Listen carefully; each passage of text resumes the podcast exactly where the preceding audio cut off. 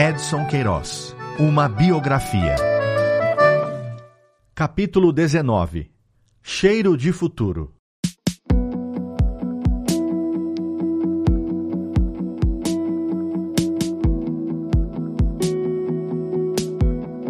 O turbohélice Lockheed I-188 Electra da Varig, proveniente do Galeão, estava com lotação máxima quando aterrissou na pista do aeroporto Pinto Martins, em Fortaleza.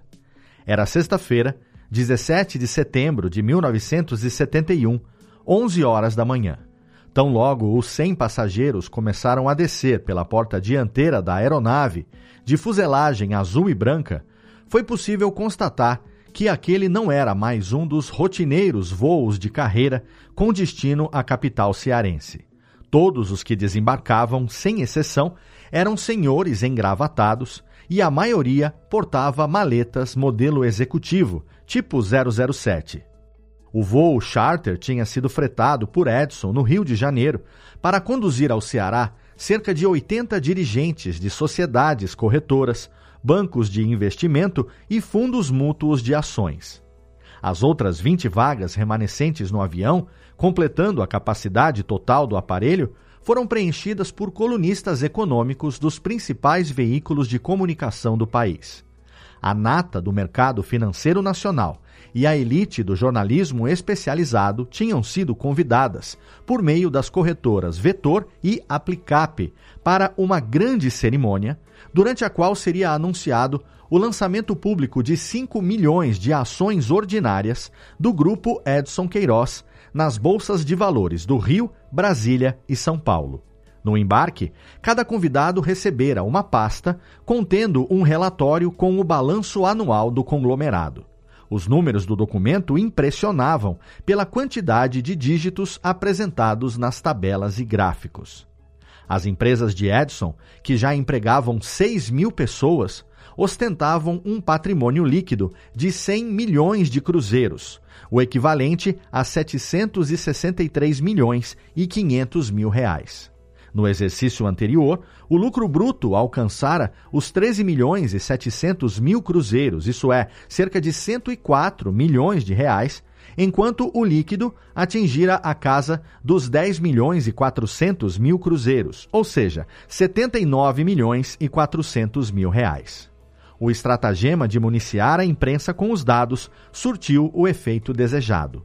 Gravem este nome: Grupo Edson Queiroz recomendou a coluna econômica Gerente de Negócios da revista O Cruzeiro.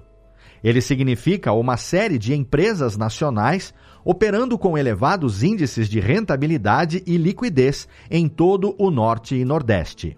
A coluna Periscópio, do Carioca Diário de Notícias, comentou: Existe o preconceito errôneo de que as empresas lucrativas se localizam apenas na área centro-sul do país.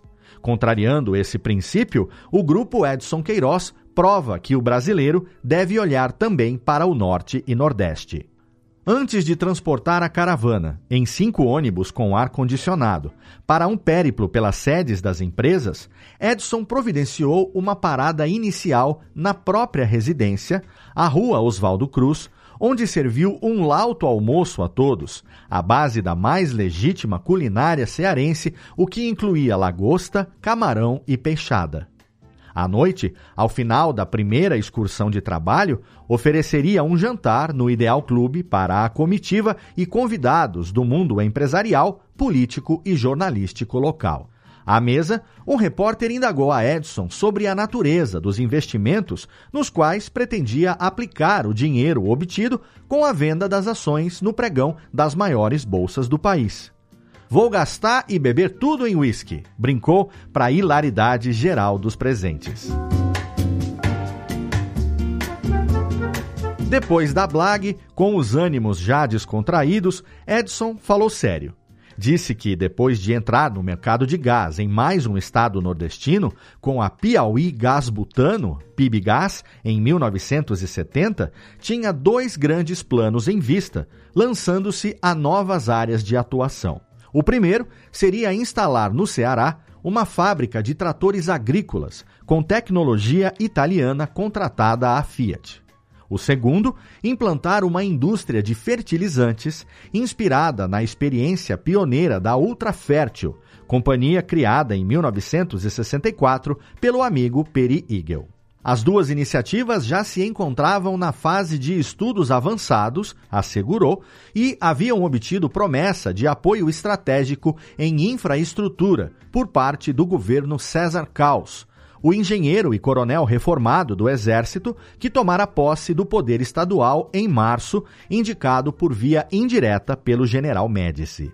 Mas tanto a fábrica de tratores quanto a indústria de fertilizantes jamais sairiam do papel. Ambas entrariam para o rol de projetos arquivados por Edson por não se mostrarem viáveis, seja do ponto de vista operacional, logístico ou financeiro. Teriam idêntico destino de outros planos interrompidos no nascedouro ou pouco depois de implementados. Havia uma pequena coleção de casos nesse rol. A ideia de uma fábrica de isqueiros, que chegou a ter a planta baixa esboçada, foi deixada de lado quando a matriz alemã exigiu o pagamento de royalties. O Ceará é terra pobre e não pode ficar mandando dinheiro para a Europa. A Europa é que tem que mandar dinheiro para o Brasil, sentenciou Edson à ocasião. As duas fábricas de bicicletas que adquirira no Rio de Janeiro, Bristol e Goring, mostraram-se pouco lucrativas e foram passadas adiante após receberem oferta da Monarch, líder de mercado. Nenhum negócio é eterno.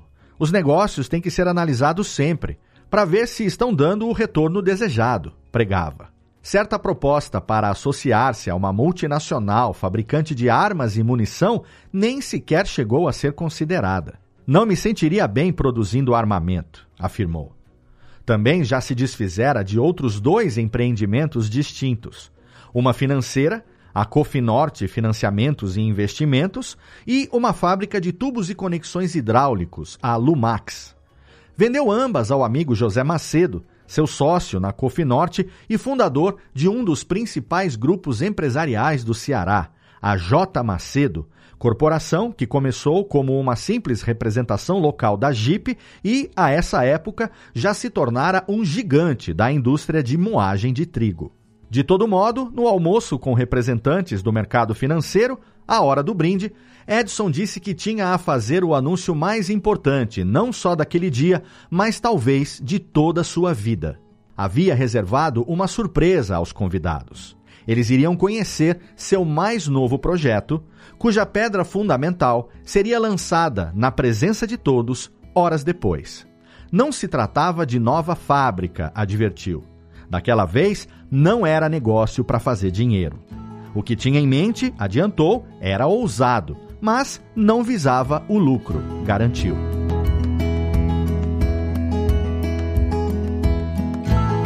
Os cinco ônibus de luxo tomaram a estradinha estreita e atravessaram a pinguela que dava acesso a uma área ainda praticamente desabitada da cidade. Para além dos mangues do rio Cocó, existia apenas o vasto descampado de um conjunto de sítios e vacarias, terras remanescentes das glebas da antiga Fazenda São Paulo, administrada pelo empresário Washington Soares, a caminho do qual destacavam-se na paisagem os peculiares montinhos brancos da Salina Diogo. Edson adquirira, nas imediações, ao incorporador Patriolino Ribeiro de Souza, um terreno de cerca de 500 mil metros quadrados. Naquele dia, tendo como testemunhas o governador César Caos e os operadores do mercado financeiro desembarcados na véspera no Pinto Martins, ele plantou a pedra fundamental da futura Universidade de Fortaleza. Em uma caixa metálica blindada, enterrou no local uma espécie de cápsula do tempo, recheando-a com jornais, revistas, cédulas, moedas e objetos de uso corrente à época. Originalmente, imaginara implantar a Universidade de Fortaleza nas proximidades da Barra do Ceará, na mesma região noroeste da cidade, onde estavam instaladas a Esmaltec e a Tec Norte. Contudo, convertida em zona operária, a região já enfrentava graves problemas sociais, sofrendo os efeitos da infraestrutura precária e do transporte público deficiente, dificuldades a serem potencialmente agravadas com o fluxo diário de milhares de estudantes. Patriolino Ribeiro persuadira Edson de que Fortaleza, nas décadas seguintes, iria se expandir na direção oposta, o sudeste, onde o sol nasce primeiro, segundo sugeriam os anúncios dos loteamentos de Ribeiro publicados na imprensa. Ou seja, no prolongamento da aristocrática aldeota e do emergente Dionísio Torres, o bairro onde se instalara o Canal 10. Este chão é bom, tem cheiro de futuro, costumava apregoar Patriolino aos compradores, levando um punhado de terra à altura do nariz. Por trás do faro apurado para reconhecer terrenos promissores, havia uma estratégia típica da produção do espaço urbano. Induzir a valorização imobiliária de determinada localidade a partir da alteração de seu uso, atraindo equipamentos públicos e privados de grande impacto, o que, por sua vez, tende a pressionar as autoridades a levar obras de infraestrutura para a área, a despeito da baixa densidade populacional ali existente. Embora instituições de ensino superior de grande porte, devidamente lastreadas no tripé ensino, pesquisa e extensão, fossem consideradas investimentos factíveis apenas para a esfera de atuação do poder público, Edson decidira implantar o maior estabelecimento do gênero em todo o norte e nordeste do país. Na minha juventude não pude cursar faculdade, mas agora vou colocar a rapaziada de Fortaleza para estudar em uma universidade de ponta, dizia. Aos interlocutores, revelava que a principal motivação era contribuir para a formação de recursos humanos compatíveis com a complexidade exigida pelos novos tempos sempre encontrara dificuldades em recrutar, em meio ao deficiente mercado local, quadros profissionais de reconhecida excelência técnica para as próprias empresas. Além das faculdades autônomas, que em 1975 viriam a compor a Universidade Estadual do Ceará, UES, havia uma única grande instituição de ensino superior no estado, a Universidade Federal do Ceará, UFC, instalada em 1955 com a unificação de tradicionais institutos e faculdades pré-existentes: agronomia, direito, farmácia, medicina e odontologia. A estrutura da UFC, que congregava pouco mais de 5 mil alunos, era insuficiente para dar conta da demanda acadêmica em um estado com população já calculada em torno de 3 milhões e 500 mil habitantes.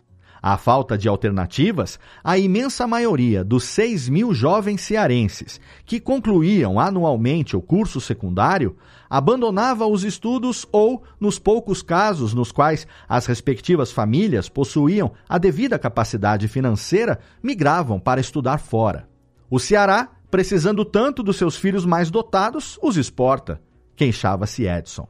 Quando anunciou a intenção de criar a Universidade de Fortaleza, não faltaram os que lhe recomendassem cautela, tanto nos meios empresariais quanto nos círculos universitários. Os catedráticos que consultou sugeriram uma arremetida mais modesta.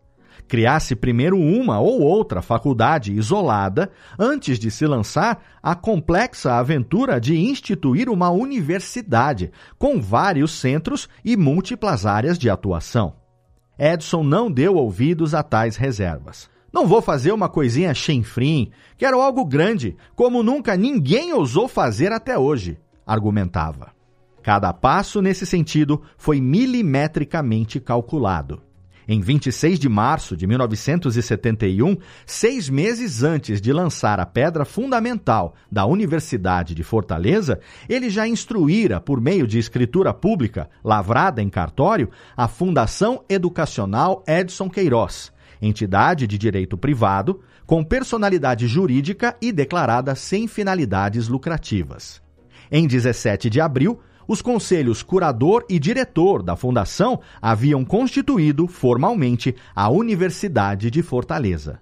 Começara ali uma longa ação de bastidores para viabilizar o empreendimento.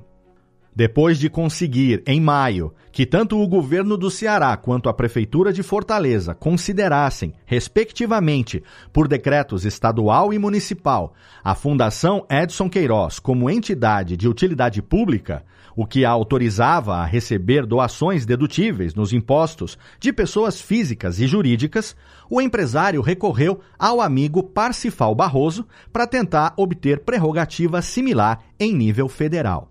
A ideia acalentada por Edson era a de incentivar colegas empresários a doarem recursos significativos à instituição em troca de terem seus nomes homenageados em salas, laboratórios e auditórios da universidade, uma tradição em outros países, particularmente nos Estados Unidos e em nações europeias.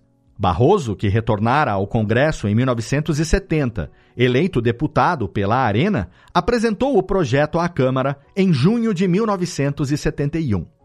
Em menos de quatro meses, a matéria recebeu parecer positivo unânime da Comissão de Constituição e Justiça, mas a homologação definitiva para o funcionamento da universidade esbarrou na burocracia do Conselho Federal de Educação. Além de não conseguir sensibilizar o empresariado local de modo expressivo, uma das exceções ficou por conta do Grupo J. Macedo, que doou meio milhão de cruzeiros para a formação do acervo inicial da biblioteca. Edson enfrentou dificuldades para conseguir a necessária aprovação por parte do Ministério da Educação, ainda comandado por Jarbas Passarinho. Enquanto aguardava a homologação, praticamente repassou aos filhos mais velhos e à dupla Arimateia e Barbosa, seus homens de confiança, a administração dos negócios do grupo para concentrar atenções na construção dos oito edifícios e doze blocos destinados a abrigar a universidade. Tão logo tomou posse do terreno, foi fazer uma visita inicial de inspeção em pleno domingo de manhã. Contudo, o vigia encarregado de coibir a presença de estranhos não o reconheceu e, por isso, não o deixou entrar. Só no dia seguinte, quando chamado à administração, o funcionário percebeu que barrara o próprio dono da propriedade. Vixe, você é demitido, pensou o vigia. Em vez disso, Edson agradeceu-lhe pela eficiência e o elogiou pela correção do procedimento. Quero gente exatamente assim trabalhando comigo afirmou. Por essa época, Edson Queiroz decidiu plantar uma muda de pau-brasil no local reservado para servir de praça central à instituição. Atribuiu a outro empregado a tarefa de regar a planta três vezes ao dia, de manhã, à tarde e à noite. Você vai aguar essa árvore diariamente até ela crescer, determinou, informando que pretendia fazer do pau-brasil um dos símbolos da universidade. Se ele morrer, você morre também, troçou. Edson transferiu o escritório do edifício Butano para um gabinete improvisado no canteiro de obras, no qual o birô de trabalho ficava ao lado das mesas de dois novos colaboradores diretos. Um deles, o major e empresário José Raimundo Gondim, ex-presidente da Federação das Indústrias do Ceará, FIEC, nomeado vice-reitor de administração. O outro, o engenheiro José Walter Cavalcante, professor catedrático da UFC e ex-prefeito de Fortaleza. Na parede, um mapa espetado de alfinetes coloridos indicava o lugar de cada edificação. Em setembro de 1972, com os primeiros prédios já erguidos, ele emprestou as instalações da Universidade de Fortaleza ao governo federal para que se hospedassem nelas os cerca de 2.500 jovens praticantes de atletismo, basquete, futebol de salão, handebol, natação, tênis de mesa, vôlei e xadrez que participaram dos 23º Jogos Universitários Brasileiros, sediados em Fortaleza. Na oportunidade, abordou diretamente o presidente Médici, que viajara ao Ceará para presidir a solenidade de abertura do evento, solicitando-lhe atenção especial para o caso. Enquanto continuava a aguardar por uma solução, Edson não perdia o ensejo de expressar todo o descontentamento em relação à morosidade da decisão ministerial. Quando a revista Manchete o entrevistou para uma matéria de três páginas, Edson convidou o repórter Pericota, que havia sido preso pela ditadura militar por denúncias contra o regime, a conhecer o local destinado ao futuro campus. Dá pena ver isso fechado quando tem tanta gente lá fora querendo entrar para estudar. Lamentou, ressaltando que a área em que se encontravam era maior do que o Estado do Vaticano. Lá são 42, aqui são 47 hectares. Edson contou que importara um supercomputador dos Estados Unidos, a IBM, e alimentara a máquina com as ementas das disciplinas das principais universidades do mundo. Também já adquirira milhares de livros para a biblioteca, instalara laboratórios especializados, iniciara a contratação de mestres e doutores para formar o corpo docente. Estava tudo pronto para funcionar, faltava apenas a autorização oficial. Dinheiro não faltava, ressaltou. O déficit previsto para os primeiros dois anos de funcionamento seriam cobertos pelas empresas do grupo, que responderiam pela manutenção dos investimentos da universidade, destinando-lhe 5% do conjunto do lucro operacional.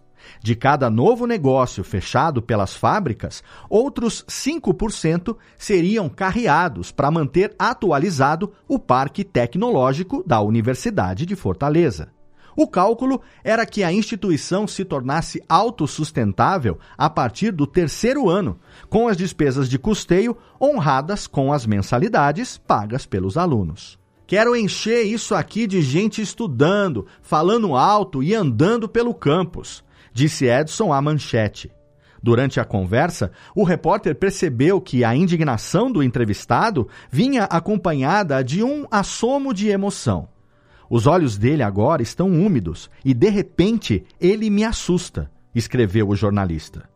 Estou vendo água por todos os lados. Aparentemente, Edson se abaixou para tirar o capim que crescia no meio do cimento, mas, num pulo rápido, ligou o sistema de irrigação dos canteiros. Com a explosão da água, afogou sua própria emoção.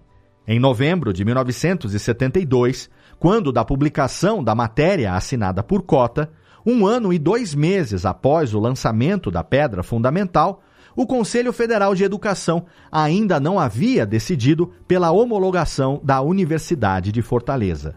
Se não aprovarem o funcionamento da universidade, irei fazer no local, sob protesto, a maior fábrica de papel higiênico da América Latina. Prometeu Edson.